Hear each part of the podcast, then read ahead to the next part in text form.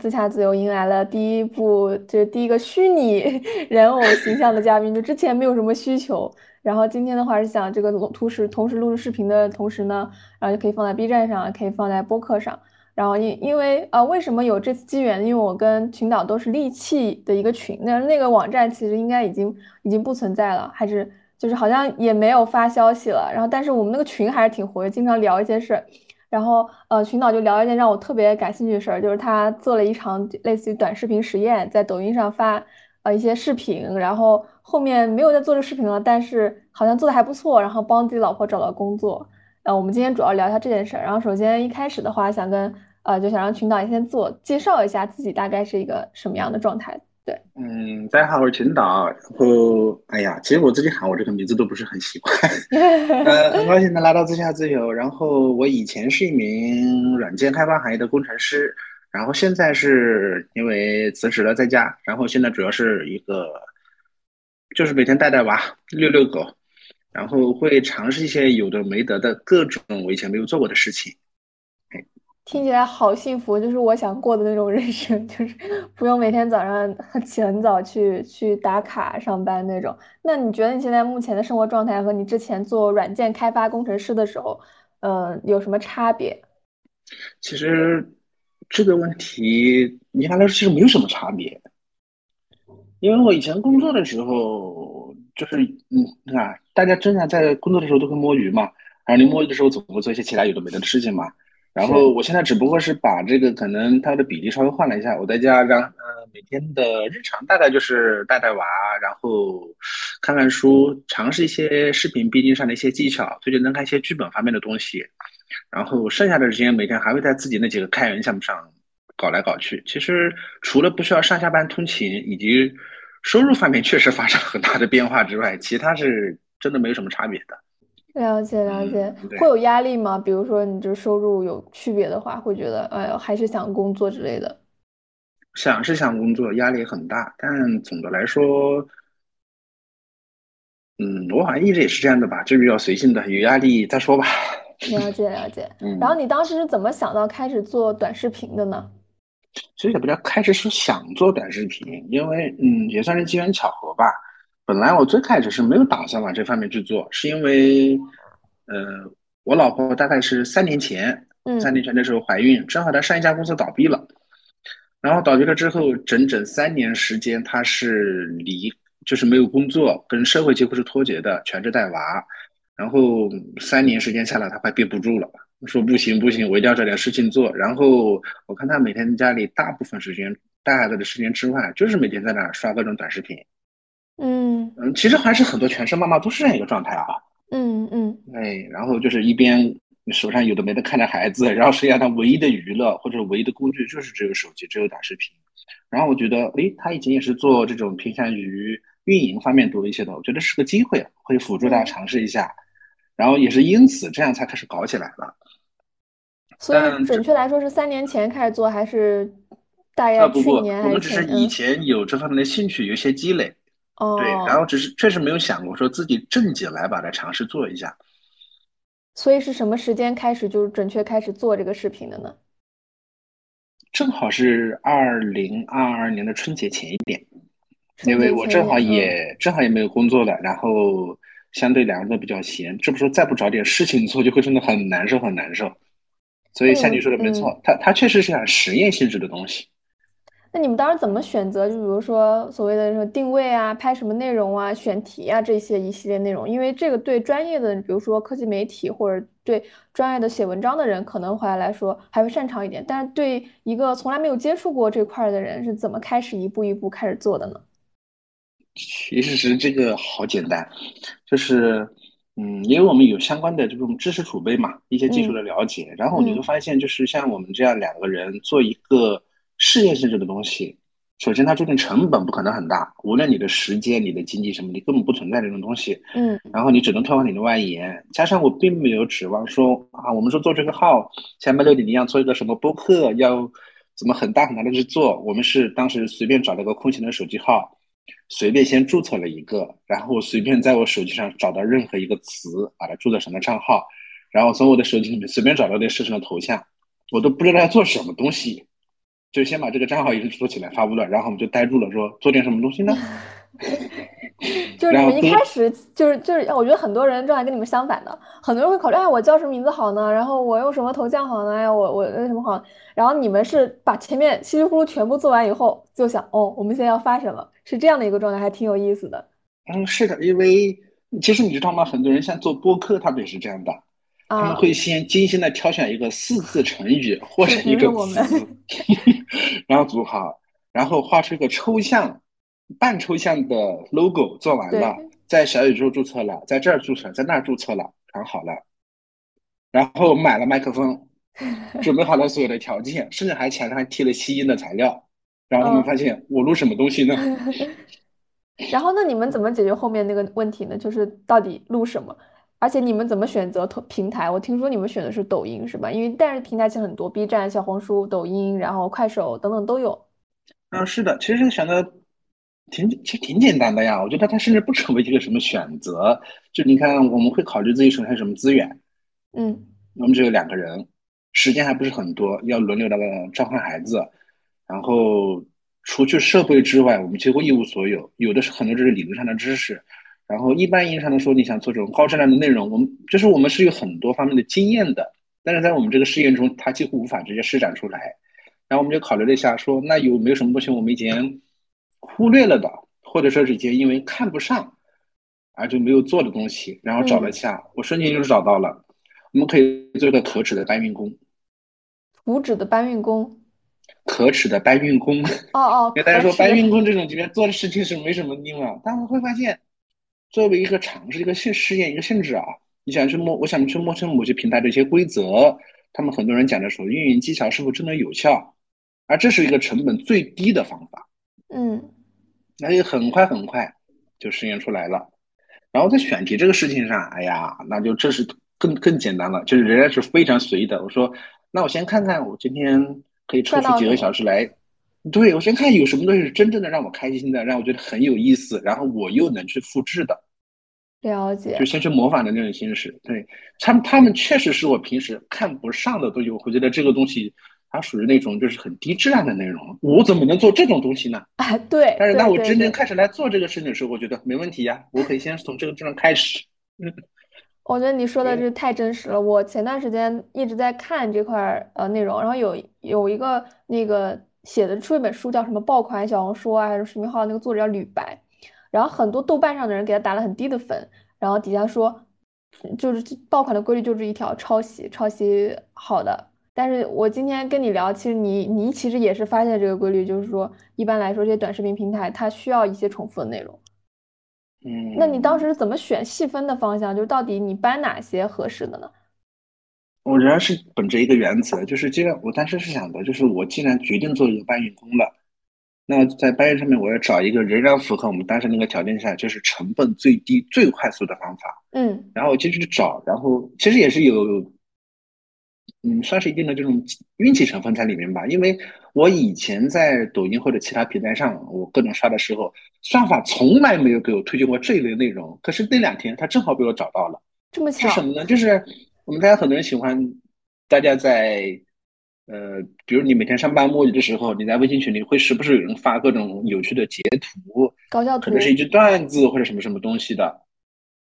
他们是文字性质的东西，然后。我我猜，其实可能很多人都看这么一个事情：你在这个群里看到有人发了个好好玩的图，转发到另外一个群里，对，然后另外一个群看到再搬过来，其实本身就是一种搬运工的行为，对不对？嗯，对吧？但是你不会觉得你在做搬运，你会觉得你在做分享，它太好玩了，好想让别人看到。嗯，然后我就发现有很多人做的短视频，真的就是这种形式。这种形式是它的成本低廉，形式简单到什么程度？上传一张图片。把视频长度拉到五秒，随便配任何一个音乐就可以了，一句文案不写，这么简单的吗？我第一次见到这个形式，就那两年系统它给我推送这种视频，把我看傻了。我说，就是我想到他所谓的成本、时间、精力的低廉，怎么可以低廉到这种程度？他甚至比我发一个朋友圈可能还简单一点，因为发朋友圈还得想一下文案吧。嗯，是的，是的。看上去，但另外一个让我震惊的是。嗯，我就是连续多点了几次这种喜欢收藏之后，我有意识让他多给我推荐一些嘛。后来看到的时候，发现这一类所谓我以前看不上的垃圾内容，他们带来的流量非常的可观。就是我先不管嗯流量价值啊，就说流量这个数字本身把我震惊了，嗯真的好可怕。然后我觉得不行，做就是作为既然做一个实验的话，那这就是我应该去复制模仿的对象，因为我想用最快的方式来实现，就是看看摸通各个平台的规则。嗯，那你们当时的这个就是发的这个频率啊，包括嗯、呃渠来源渠道是怎么来的呢？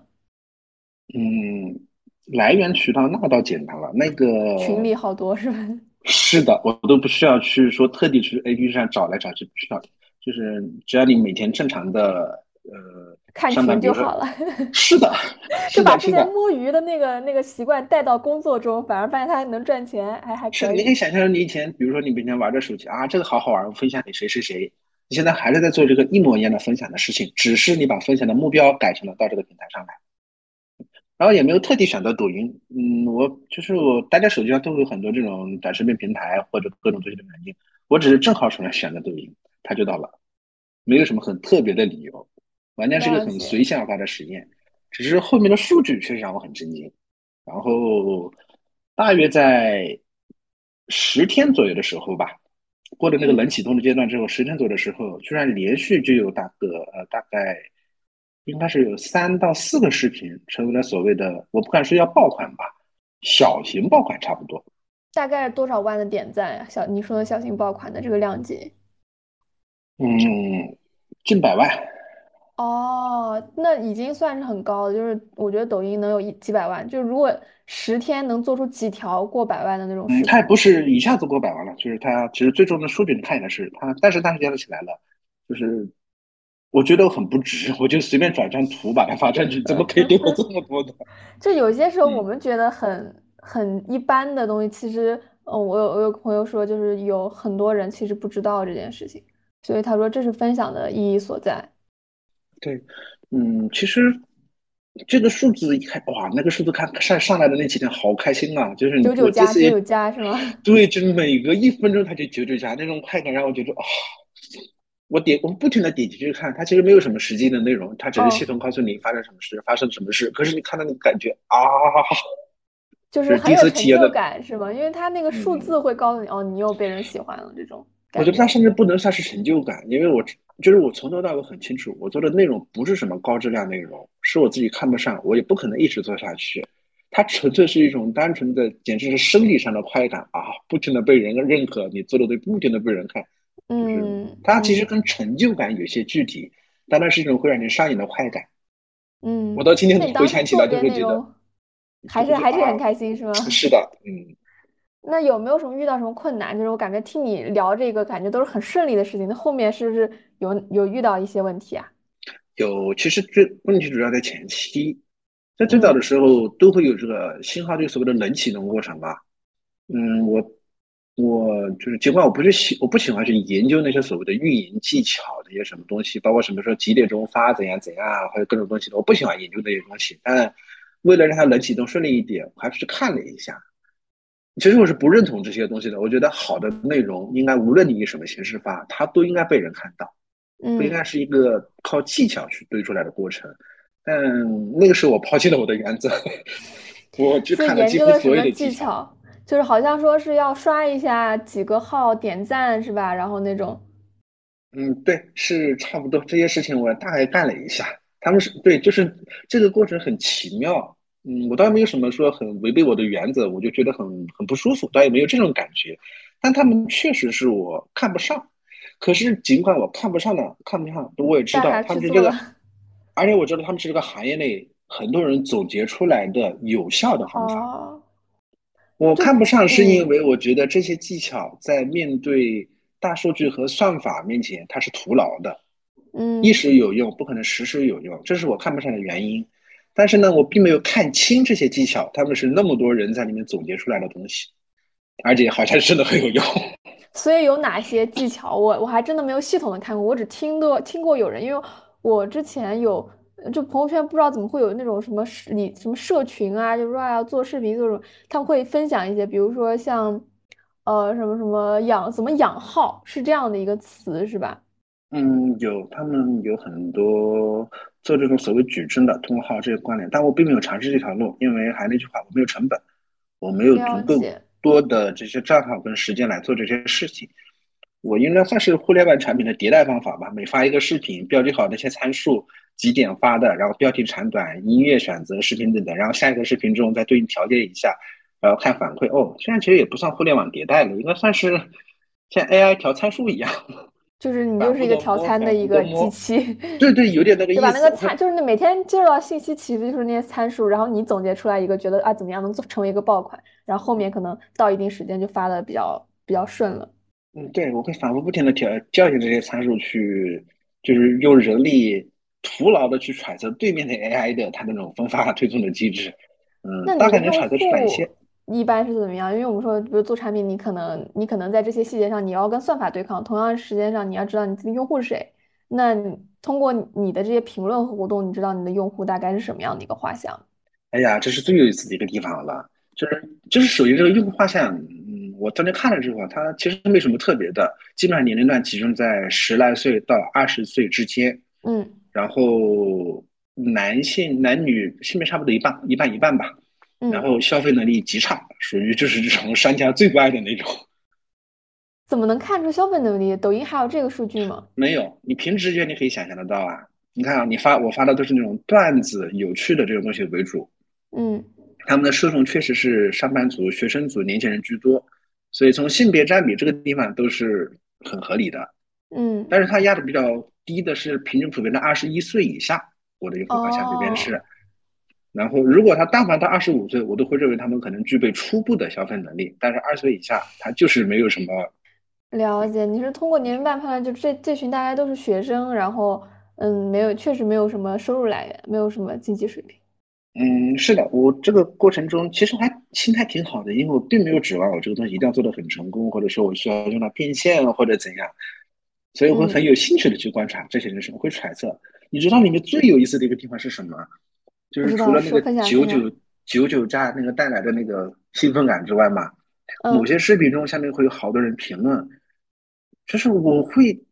我会真的很认真的，他有几万、几十万的评论，我会一个一个的，只要有空我都点回去看，然后点开那个人的头像，看到这个人到底是谁，就是我抛弃了用户画像这个人，我就想看这个用户细。节的里面，这个用户到底在是每天关注什么？是的，因为那时候有足够的时间，在春节期间就是刷手机，我就不停的点开所有人看，我会揣测这个人是什么样的，他会给我带来一个跟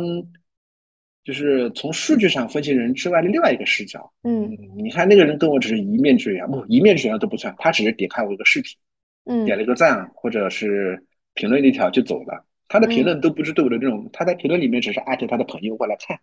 然后我会花几分钟饶有兴趣的去看这个人，然后再去看他的朋友是吗？去揣测他。对，因为他给我带来一个很有意思的视角。我花了大约一周左右的时间吧，就是我能靠人肉大概归纳出我这边的这些有些来看到我这边视频的这些人，他们的一些特征，嗯，这些是大数据给不到的。大数据给你的是一些相对，它数据不一定粗糙，数据可以很精准，但你无法对这个人有什么直观的印象。你就靠人肉一点一点的一个，我应该是点了，反正看过来的用户应该六七千是有的，看到我最后都麻了。对，但他们会给我带来不一样的体验。有没有什么哪几个用户给你印象特别深刻的？你现在还记得来来着？这么多用户来说，有有一个人特别呃，其中有一个人特别有意思啊，他会在他的他会在那个视频的评论下面去艾特他朋友们来看，他那是每次艾特一个人，每次艾特一个人，他可能是发很多很多条，我不知道有没有系统限制啊，它可能会中断一下，可能是比嗯如被人们 spam，但是会执着的不停来搞。然后我意识到这么一个事情，有人跟我的抖音使用习惯不一样哦，因为我是一个极力避免在其他平台上导入自己的微信关系链或者通讯录的人，我才，不想让我的朋友们知道我在看什，么视频，我干什么的，我会把，所有的隐私放到极限。可是他们会有人真的是把自己的所有的好友链、好友关系全部挪到这个平台上来，然后不然他怎么可以一个一个找到他的朋友呢？是的，我觉得这个行为，大的差差别。对，而这嗯个行为在在校学生中是非常普遍的。非常非常的普。遍。他们的就是他们的朋友可能就那几十个人，这些几十个人的关系链的所有的用户名会在 B 站有一份，微信上有一份，QQ 上有一份，抖音上有一份，甚至你小红书还有一份。是是，对，可能跟我们不一样，我们会尽可能的避免把关系从这儿牵到那儿，而他们会根本不在意这件事情。嗯，除了这个点之外，有没有别的让就是让你总结出来觉得很有意思的点？嗯，那可能更多的还是跟系统的斗智斗勇吧。跟系统斗智，系统会类似于屏蔽或者说减流量这种吗？嗯，有，我并没有什么直接的证据啊，虽然有那么一次一两个视频被呃限制了，限制了解封，然后其中有一次很有意思，有有一次的事情，一个视频被呃我发了很有意思的段子，一张图接上去，然后刷刷刷流量，啊，那时候已经总结出一些经验来了，所以很快它流量就上来了，结果还没过三十分钟，然后就被封了，说内容涉嫌。我说心想，我我心想，我这么一个善于自我审查的人，我怎么可能犯这种错误呢？嗯，结果你总结出来到底是什么东西触发了这个内容的这个限制呢？只是纯粹的一个关键字，一个字是哪个字？嗯，跟宗教相关，哦嗯哦，嗯，对。所以就但是它被，它本身不本身并不是拿宗教来开玩笑，或者说有可能有争议性的行为，它仅仅是把宗教作为这个背景。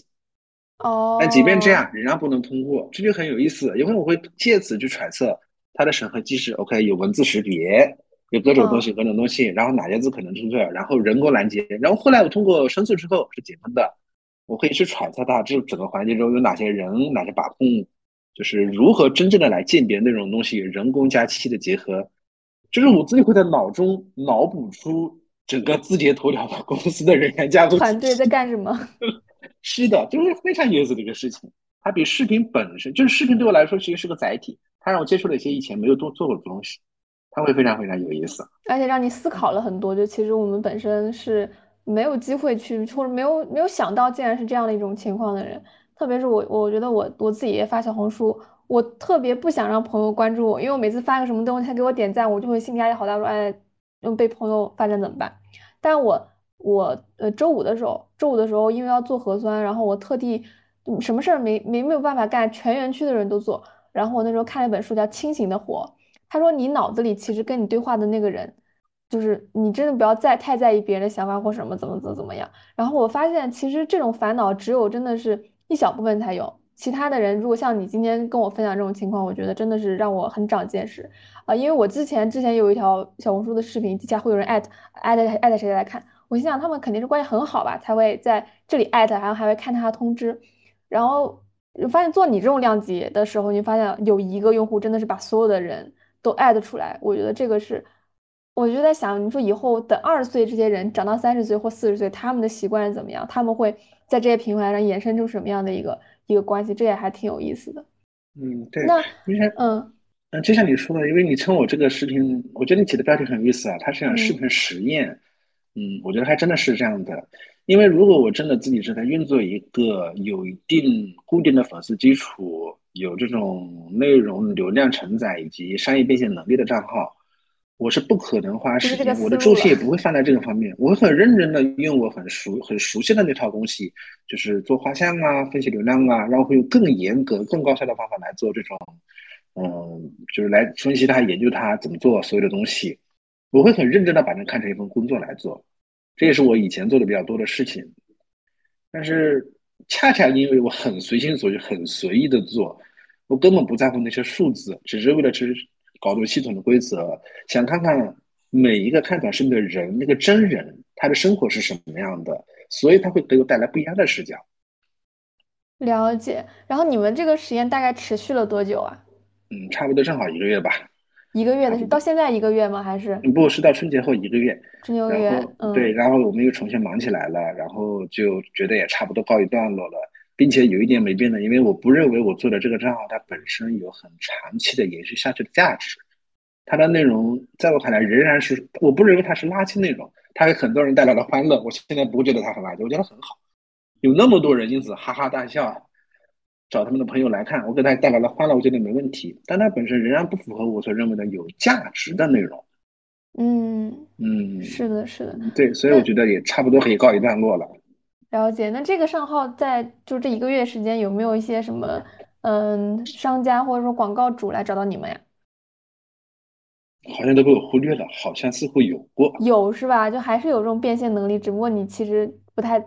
关注这些。没有什么很大的意义，这一点点。就是我尽管像我，因为我现在没有工作，我的经济压力其实很大，但嗯，是我还是应该把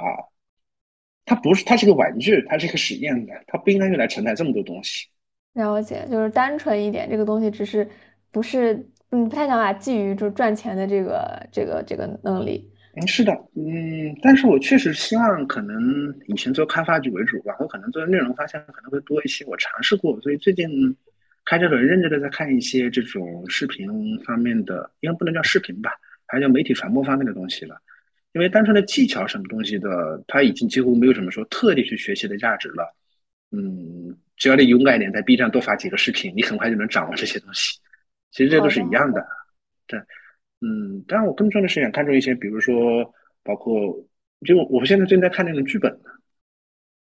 剧本创作的一些东西。因嗯为在我看来，不管是短视频、长视频，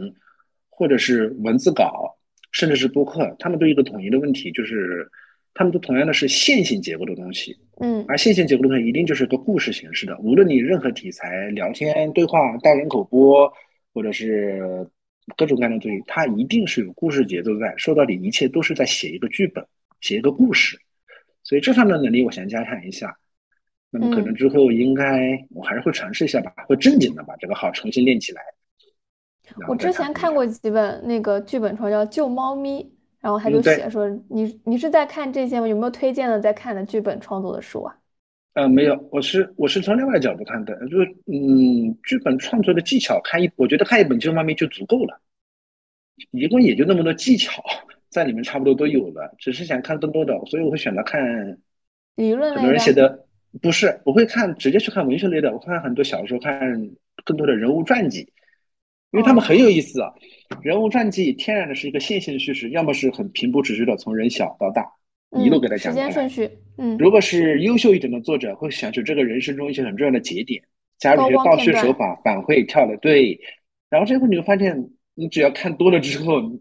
我现在在丢给你任何一个简单的一句话的故事，你你很容易就把它扩展成一个有节奏、有这种段落感、很吸引人这种，你再把它转换成视频，这是个很顺理成章的事情了。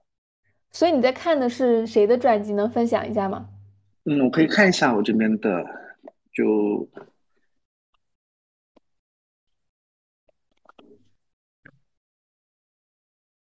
感觉就是就不工作以后，真的有很多时间看书。我都是趁着就是摸鱼啊，或者说也真的是排队或怎么样有空的时候，才能有时长段的时间去看。啊，一下子太多了，我的书架里的书太多，我一下子没有翻到。没关系，没关嗯系，嗯，没关系，你可以后续发给我，然后我附在底下，附在底下就是这期嘉宾的推荐的内容。然后呃，后面就是就是做完这个实验以后，其实呃不是说那个你那个你也会去查一些这个用户的这个内容，然后也会去做一些分析嘛。那它占你大概整个时工作时长的多久？就是说你每天大概花多长时间去做这件事情呢？其实也就一个小时左右一个，小时。也是足够了，完全足够了。对，就是如果你是很，就是你做一个事情抱着目的去做的话，你会发现你会很容易去找那些脉络，花很少的时间就可以把它们解决掉那你自己。刷的时间也算进去吗？就比如说你你自己也会去了解这些，就是别人给你发的什么内容，也算到一起就是一个小时吗？嗯，我那些是算之外的，我一般会分分两种刷手机，一种是瘫在沙发上真的无所谓，我也不知道看什么那种刷，另外一种是我想去找点什么东西的那一种，正襟危坐在电脑桌前刷是吗？就是我的姿势可能没有变吧，哦哦 哦，好的嗯，仍然好的。会那个，嗯那后面你老婆是怎么找到这个工作？就是拿着这个对应好的简历找到这个那个类似于短视频的工作？嗯，因为他本来其实主要是因为他本来就有相关的这种经验嘛，行业经验，尽管以前做的不是这种短视频行业的内容运营，但是呃，其实前就是前几年的那种很多都有的所谓的新媒体运营。这种的，包嗯含当时的公众号什么的，后面再转过来，他本身有相关的经验，然后在做这个实验的过程中，我有一点点心得，就会跟他分享，告诉他啊，我发现这个技巧是有用的，某某什么东西是意义不大的，还是内容更重要，或者怎样的。而这些东西就被他很顺理成章的吸收到他的简历、他的那些东西中。哦，就是面试时候你就跟面试官有的话说了。对，这是很新鲜、很丰富的这种一手实战经验。对，跟任何一个人聊天，他会觉得哇，你是你是嗯，参与过这真的个东西，做过这件。事情的。是的，是的。而这个事情其实只要花一个月时间，像我这样做一下就可以。有的他就不带这种干巴巴的所谓技巧运用手册分一二三四五点了。那现在他做的这个工作主要内容是什么样？大大致的话，他现在做的就是仍然是短视频中，但是是直播这个风口，而且是带货，就是对，又是一个完全比较全新的领域，不是所谓的纯粹的内容创作。尽管这些创作对他会有一些指导、一些帮助，但又是个全新的东西。对我来说也是，我很有兴趣，准备再去试试看，看看直播这方面的。那他在直播这块有没有总结出一些精炼和规律，或者说工作上，他是刚入职吗？还是入职了一段时间？嗯，也是刚入职，但最重要的是，哎呀，这是另外一个话题了，因为它变成了一个职场行为。就是拿这个简历去去工作，就他哦，你的意思是说，就是你之前自己在家做和真的去公司做，其实又不太一样了，是吗？是的，当它成为工作行为的时候，你的重心就会完全变成了那种，就是又回到了你要关心，嗯、老板月活、日活、叠嗯各种数据、各种东西的东西，就是一切的技巧都是为了这些数字服务。其实有一些时候，这个东西是很玄学的东西，就是你觉得这个质量高，反而它数据效果不好；另外一个好像随便发的，然后数据质量好，但是它就是你的一个 KPI，就是其实有时候你你做一些努力是好像是的，是的。我在做那段实验的时候，我自己就是尽管尝试去摸通平台的规则，但是仍然时时不时会有一种深深的挫败感，很无力的感觉，就是觉得我这个数据是按照上次，我这个参数上次调的好好的，为什么这次不行了呢？怎么这么惨呢？那种渺小无力的感觉就一次一次的袭来，就觉得啊，还是干不过算法呀。了解了解。嗯，那你咱们也是很有意思的嗯经历了。对对对，然后我之前听你说，你说有空的话，其实想把它这个号重新捡起来做，是吧？那未来的方向大概是有没有一个想法？有，我应该还是会往偏向于这种，就是就我在之前做的时候发现这么一个问题啊，我发了很因为他们尽管成本很低，都是各种有趣的段子，但是段子分这么几种，一种是非常直白、简单、粗暴的，就是就是让你可以看转发出去，你配文案你只会配哈哈哈哈哈，你不想配别的东西，那种非常简单明快达到你心里的笑点。嗯还有一种段子是所谓我们称为叫有那么一点点高级感的段子，你看嗯第一下可能会还得想一下，愣一下，然后你反应过来之后，你会会心一笑，嗯你不会哈哈哈那种，但你会越想越觉得这个很有意思，你会嗯，把它发给很多很多人觉得很好玩，它被我称为叫做有高级感的那种延迟的段子。可是他们这种段子在抖音上的数据不好。很差，很差，非常的惨淡。我之嗯前就是，嗯、好像也是，呃，看这相关的书，然后就有有人说，说小红书跟抖音的这个账户用户其实差别很大，因为，呃，抖音的它几个类目排序，就后面第前最后三个恰好对应的小红书的，比如说像美妆啊、什么摄影啊、家居这种，然后小红书画像是一线女白领。然后抖音是你知道六亿用户，肯定是就是三四线也都占大部分的这个用户。然后他们算法逻辑还有不同，就是呃，那个小红书它是根据点击进去的，就是你的你的封面和你的标题够不吸引人，然后抖音是五秒完播率，所以我觉得你这个点卡的可能是你每次定到五秒钟这个时间，是不是也有一定的那个嗯、那个什么机缘巧合就定五秒，是摸索出来的吗？那对，它有五秒完播率，我想看一下的五的五秒完播率到底能达到多少，所以我每个视频，因为大多数视频尽可能压在了五点二、五点三秒左右，那就基本上都是完播的吗？还是它会跟完播率基有关吗？基本上都会完播，基本上都会完播。它我感觉它会就是它会看清楚那个字就肯定是要它会它会随着我不同的内容的类别吧，会有长有很多一部分是卡在的三秒左右，大家看完了哈哈笑完，瞬间划过，好快啊，三秒钟看完结束，你这个事情的一切意义就结束了，三秒钟。然后有一类秒是不是表可能呢数据表现就会很差？不会，不会，它的量很大，但就是一次性流量，然后就再也没有任何其他的价值了。五秒的五秒完播率的很多人，我感觉他们会复看，他们就属于那种再拉回要来看一下是吗？对对对，有点那种延迟性的东西的。但是我，嗯，我倒不是说以后做的方向了，但是这个东西影响我的一个思考。我也知道我的以后画像不一样啊，大家很多人可能是不太接受说一个笑话、一个段子，还是要思考一下，愣一下才能看到。但我觉得好像不是，因为最开始我会觉得，OK，那肯定你不能强求一个段子满足所有人嘛。但后来我想了一下，好像有点不对劲，因为我正好前段时间在看脱口秀方相关的东西嘛。嗯。小剧场里的脱口秀，它的受众是相对确定的，嗯，包括你在现场下、线下会有很多这种，比如说英文的脱口秀等等，因为它的人群，这个花钱简直精确的不能在一起的，就所谓的比如说都市白领这一类，对吧？它是很合适的，嗯。但是当像效果他们把段子搬到了腾讯视频脱口秀大会、吐槽大会之后，那时候你在画这种所谓的用户画像是没有什么很大的绝对意义的，嗯。它就是什么样的人都有，尽管我们可能人说一线、二线城市的人会多一些。嗯，但是我们能看到，从乡村小镇，很多人也会看这个视频，也会哈哈大笑。那么，如何在这样一个面向所有人平台中把握那个段子的尺度，那个笑话的点，既能让大家都觉得哈哈一笑，又能把你想传达的那种所谓的，就我只能用高级感这个词吧，把那种感觉给传递出来，那就是对内容创作者的一个考验啊。嗯嗯，就是强，就是根据人群来划分，提供不同的内容，它是个行之有效的方法，但多多少少它也是一些取巧的。嗯，最有难度的事情就是把你的东西真的变成可以所有大众的。我觉得它很难，但我也想尝试一下。可能我觉得这个还还是很有价值的一件事情，就是好像有些人就会发一些，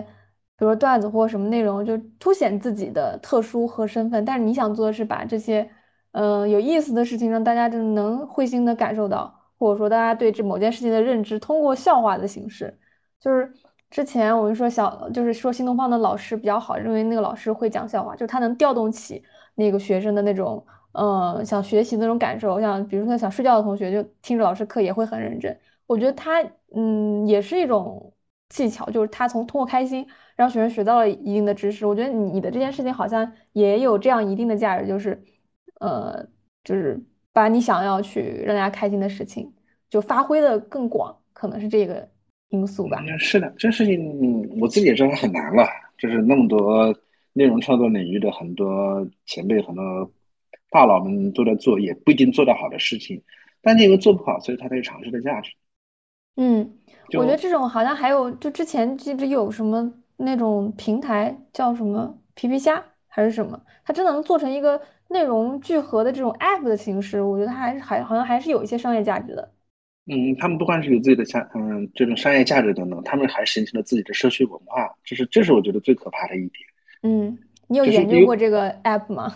呃，有皮皮虾，还有什么最右球板这些老牌的，我全部都就是为了找段子，我后期开始把他们一个个研究，然后又发现更有意思的事情，比找段子有意思的人还来了。分享一下。每个社区会有。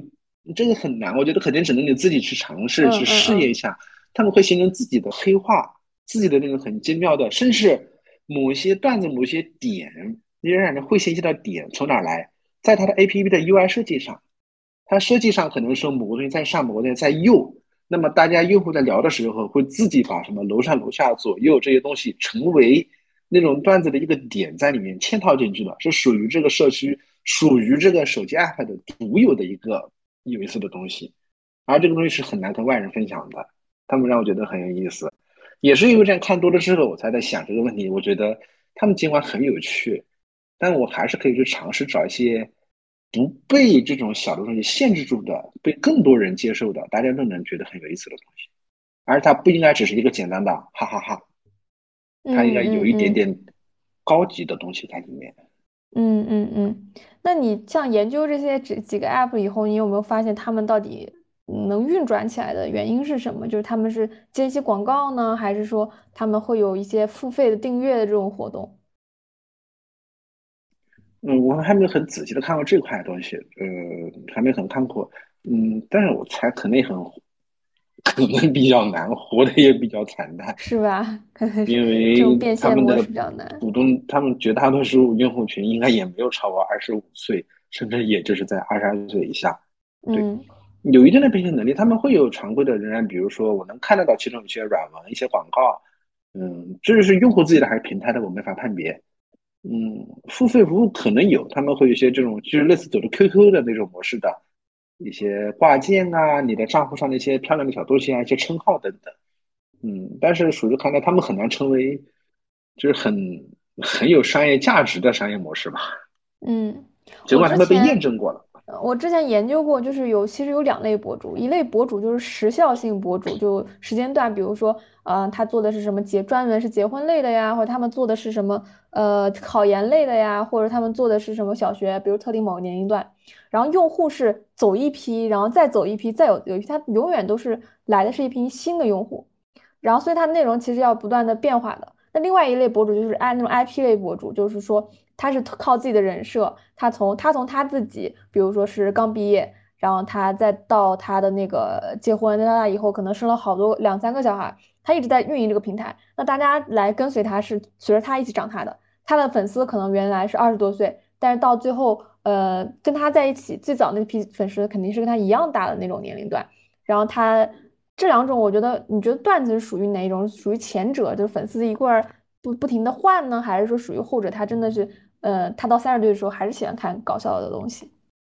嗯，如果段子这个东西它能形成自己的风格，那我觉得应该算是后者，应该算是后者。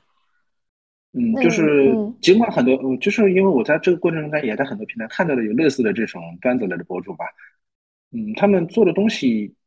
很多时候不会体现说自己本人或者一个什么样的 IP，但是会形成自己的语言风格、自己的内容这种流程节奏，他们会形成一个特殊的，也算是一种 IP 吧，一个独有的一个标志，然后很多人会被这种东西给吸引，会一直看下去。嗯，比如说说像日式配天才小熊猫？啊，天小猫，对，还有什么日式你会发现这配图个人的人搞笑的的图。对他的 IP 其实是围绕着他的那种独有的叙事结构那种东西那种东西来的。嗯。对，日式的那种也是，就是大家会喜欢这种风格，它也算是一种 IP 了。了解，那你觉得现在做，嗯，大概做一个月左右这么多长时间的这个实验，对你自己整整个，呃，就是未来做事情或工作中改观是什么？除了你刚刚分享那些小的点，就大体上的来说，大体上的来说啊，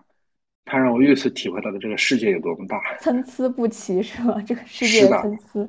嗯，是的，就是当你不带这种功利的心态去做这种事情的时候，你会真的很容易感受到，就是啊，这个世上会有这样的人，会有这样的东西。我在整个这，包括在春节期间做这个账号，除去一些要就是为了找段子之类的原因之外，我在抖音在各个平台上，我关注了好多好多账号，好多好多人，他们是我以前都不会自己去找，也不关心，也不在乎，系统也懒得给我推送的那些东西，就好像突然之间那个信息茧房，一下子被我撑开了，看到了很多很多奇奇怪怪的东西，他们 其中有绝大多数是我不喜欢的。嗯，我不接受也不认可，但是呢，我越来越能很平常心的看待说，哦，这样东西是存在的。这个可能就是除去视频本身之外，它被我在这段时间中带给我更多的东西吧。我的视角一下子打开了。信息茧房这个事情想推开其实很容易，就看你想不想。你有跟他们聊过天，或者说线下见过面吗？就是网上认识这些这些人。嗯，私信中有一些，但是也不是很多。我更喜欢，至少这个阶段吧，我觉得我还不太喜欢说这种需要通过一对一这样聊天的方式，我更多的是观察，我觉得我好，我。好荣幸，我应该是除了你，你和你老婆之外，第三个知道你这个实验比较详细的人。然后我觉得我以后我的听众还有我的那个粉丝都能知道这个很有意思的事情。然后今天，呃，我觉得就是聊的也还挺开心的，那就谢谢群导，嗯，好，好，嗯，拜拜。好，拜拜。